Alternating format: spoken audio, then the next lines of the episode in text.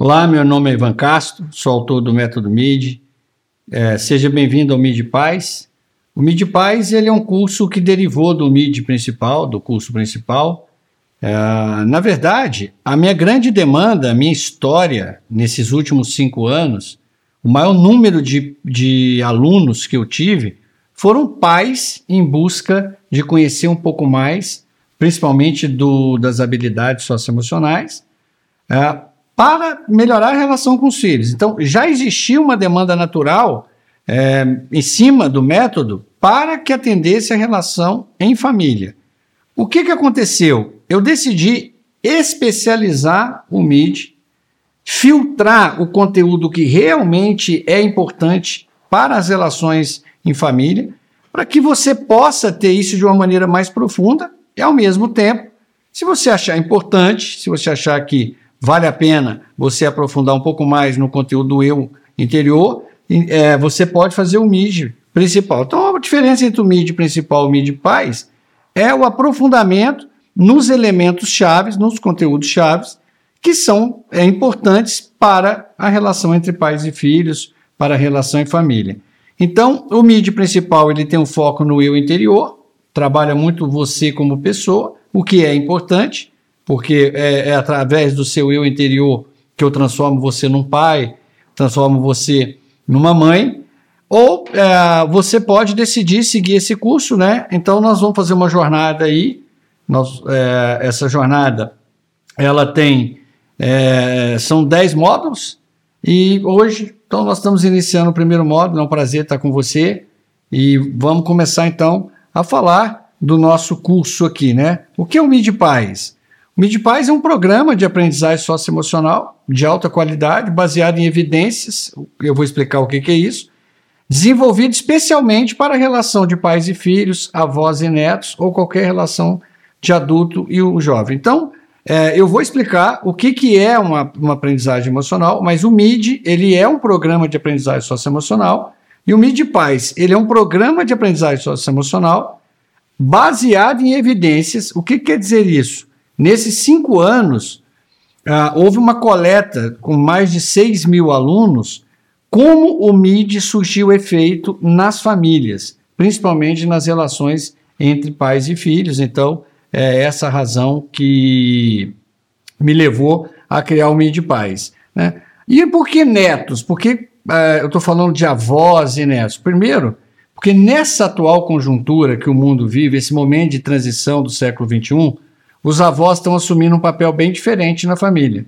Antes, né, é, a minha geração tinha os avós, aquela casa que a gente ia para brincar. Hoje os avós estão ocupando o papel da mãe da minha geração. Por quê? A, as mães da minha geração não trabalhavam. Então nós fomos criados sempre em casa com um adulto responsável que era a nossa mãe. Hoje os avós têm assumido muito e ao assumir o cuidado de uma criança, toda a sua questão socioemocional, toda, todas as habilidades socioemocionais, ou todas as deficiências socioemocionais que você tem, são transferidas na sua relação com os netos. Então, por isso que tem é, esse curso foi pensado dessa forma também. E a relação de um adulto com o jovem. O que, que quer dizer isso? Bom, primeiro que você pode ser um mentor, você pode ser um irmão mais velho, você pode orientar sobrinhos. E aqui eu pensei muito nos professores. Né? O que é uma relação de um professor no Fundamental 2, um professor no ensino médio, um professor universitário? Ele é uma relação de um adulto com um jovem, uma relação baseada em habilidades socioemocionais. Então, esse curso tem é, a finalidade de fazer esse atendimento também. Bom, vou explicar para vocês esse primeiro momento esse, esse, esses, esses é, dois primeiros blocos, né, esses dois primeiros modos, ele tem uma finalidade muito específica, que é nivelar a linguagem socioemocional entre, a, a, entre o MID, entre, entre a própria aprendizagem socioemocional e você. Por quê? O que, que a ciência é, cognitiva demonstrou? Se você não tem linguagem, você não tem pensamento. Então, como é que você vai auxiliar um jovem, vai auxiliar uma criança com, a, a, a com a pensar de uma forma socioemocionalmente equilibrada, com harmonia, se você não tem linguagem. Então, meu objetivo nos dois primeiros módulos vai ser te transferir linguagem, te preparar, eu vou te nivelar a sua linguagem socioemocional com a minha, para que nos próximos módulos eu não tenha que parar e explicar a cada, a cada uh, vez que, a, que surge um conteúdo que eu já passei. Então, a primeira a base né, do nosso programa é aprendizagem socioemocional, que é, o MID ele é um programa de aprendizagem socioemocional e o MID Paz ele é um programa de aprendizagem socioemocional voltado para relações entre adultos e crianças, pais e filhos, avós e netos, professores, alunos, irmãos. Bom, e onde é que tudo dá início, né? Então, a, a aprendizagem socioemocional ela é conhecida mundialmente como ACE. É, é um movimento global, isso já está em 153 países. Houve agora uma meta-análise feita por Harvard em 2019, aonde mostrou que na, na, nos sistemas educacionais, nas escolas, já se encontra a aprendizagem socioemocional em mais de 153 países. Então, é um movimento global e esse movimento é dividido em vários programas. Né? O MIDI é um programa é, de, de, aprendizagem socioemocional. Então ele começou em 1992 na Universidade de Yale, né, com o propósito de desenvolver habilidades socioemocionais para crianças e jovens. Olha que coisa engraçada. A origem toda do conceito de habilidades socioemocionais, da aprendizagem socioemocional, a primeira vez o primeiro currículo que nasce de aprendizagem socioemocional nasceu pensando em quê? Como melhorar a relação acadêmica, como melhorar as relações interpessoais na escola entre alunos e professores. Então, é, você pode perceber que desde a origem o objetivo já era a relação entre, entre, entre pessoas, né? por isso que o MIDI principal tem essa característica muito das relações interpessoais. E o MID Paz, eu vou focar muito na sua relação com algum tipo de jovem, algum, algum tipo de criança. Bom, e o segundo elemento que nós vamos passar, cadeia hereditária. Então, eu vou explicar para você o que é uma cadeia hereditária, né? Porque é fundamental para entender uh, o conceito dentro do, da aprendizagem socioemocional. A cadeia hereditária é um quebra-cabeça da carga genética que você recebeu, expostas aos impactos biopsicológicos advindo de hábitos educacionais, relações interpessoais, experiências de vidas que formaram a sua personalidade e a sua consciência. Toda, todas as vezes que você vir alguma coisa marcada em negrito, eu coloquei aí marcado, quer dizer o seguinte: não se preocupe que haverá um aprofundamento desse tema.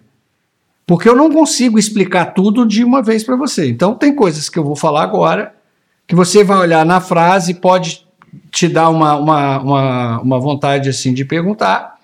Mas não se preocupa. Se está marcado, se está em negrito, eu sei que é um tema relevante que vai ser aprofundado no curso. Então, o que, que é esse quebra-cabeça? Você veio com uma carga genética. Toda a, a herança fisiológica, todas as características da, da, dos seus pais que você herdou. Isso teve, dependendo da forma que você foi educado, dependendo dos hábitos educacionais, dependendo das suas experiências de vida, isso resultou numa, em experiências interpessoais, entre pessoas, experiências que formaram a sua personalidade e a sua consciência. Então eu vou falar muito de personalidade e consciência para você.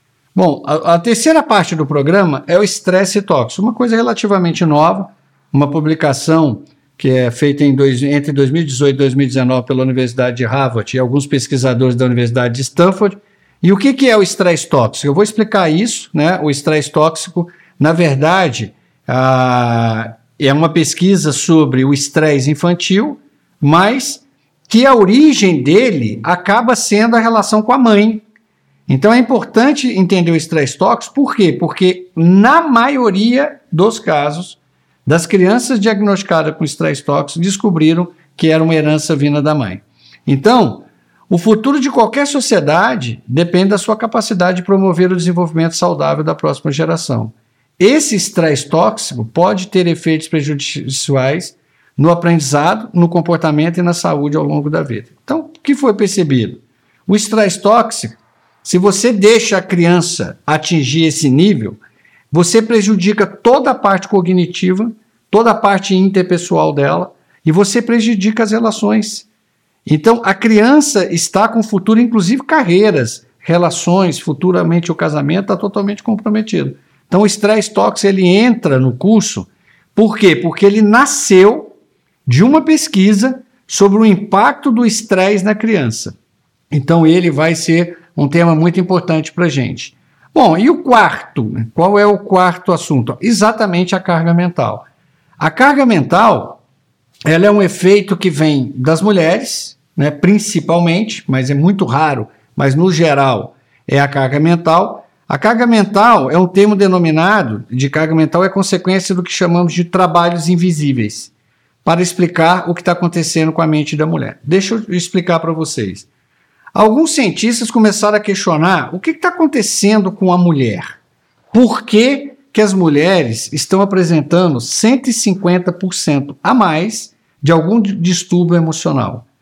É, as mulheres estão apresentando 150% a mais de depressão, elas estão apresentando 150% a mais é, ansiedade, ansiedade crônica. E aí, é, fisiologicamente, não há diferença. Então, assim, o que, que é com o cérebro da mulher se é o mesmo do cérebro do homem? Por que, que ele está apresentando distúrbios é, de saúde mental 150% a mais? Quando começam a pesquisar a carga mental, eles descobriram o famoso trabalho invisível. O que, é o trabalho invisível? Isso já é secular. Nós estamos falando aí de milênios.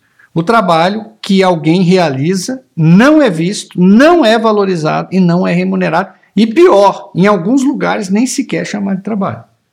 Então, no caso, por exemplo, da minha mãe, minha mãe sempre foi dona de casa, sempre cuidou da gente. Isso, para o modelo daquela sociedade, era um dever e não um trabalho da mãe. Então, o que é a carga mental? A mulher vai para o mercado e ela começa a exercer um excesso de pensamento. Esse excesso de pensamento leva a mulher a um nível de estresse, que é chamado de estresse tóxico, e o que descobriram que esse estresse tóxico migra para os filhos. Então, o estresse tóxico, na maioria do caso, é, é, ele tem como origem a relação de uma mãe sobre carga mental.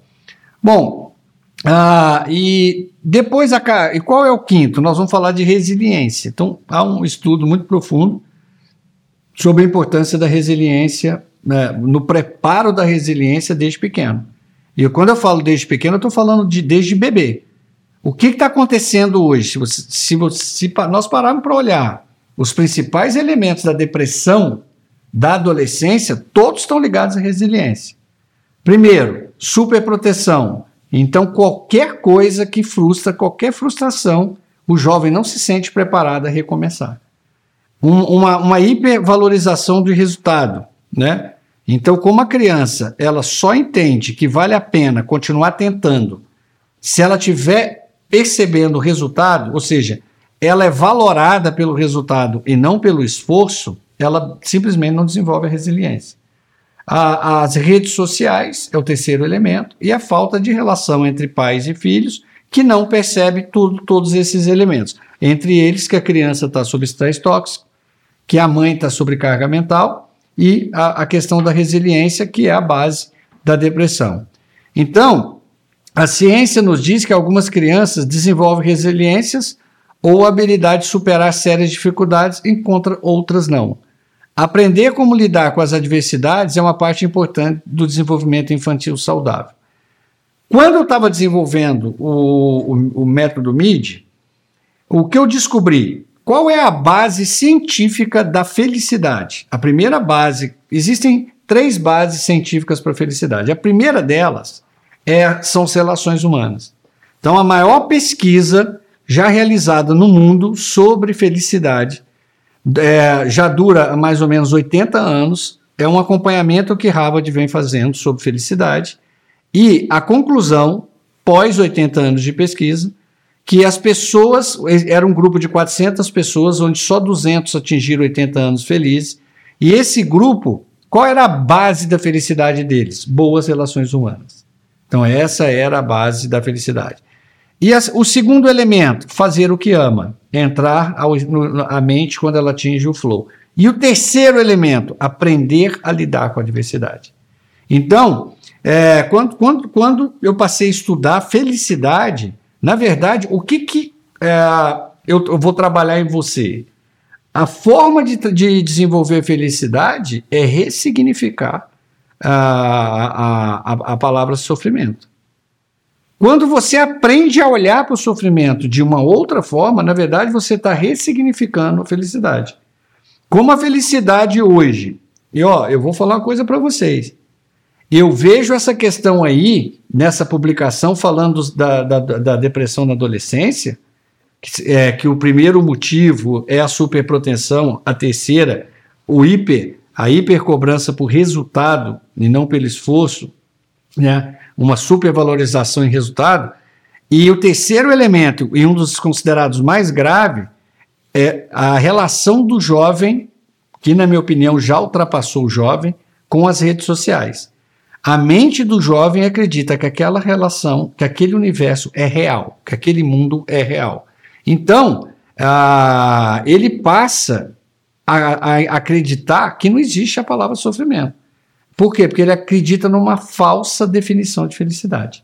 Então, quando você ressignifica o sofrimento, na verdade, nós, nós vamos estar ressignificando é, a felicidade para as crianças. Então, o que, que é importante explicar em casa? O sofrimento não é uma coisa negativa, ele é uma coisa positiva. Então, isso faz parte do nosso, do nosso trabalho.